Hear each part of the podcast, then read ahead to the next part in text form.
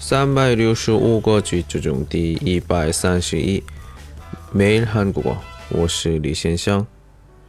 这就学习的语法是可拿，表示一般两个，表示两个之间选择了一项。 오후에 축구를 하거나 농구를 할 거예요. 오후에 축구를 하거나 농구를 할 거예요.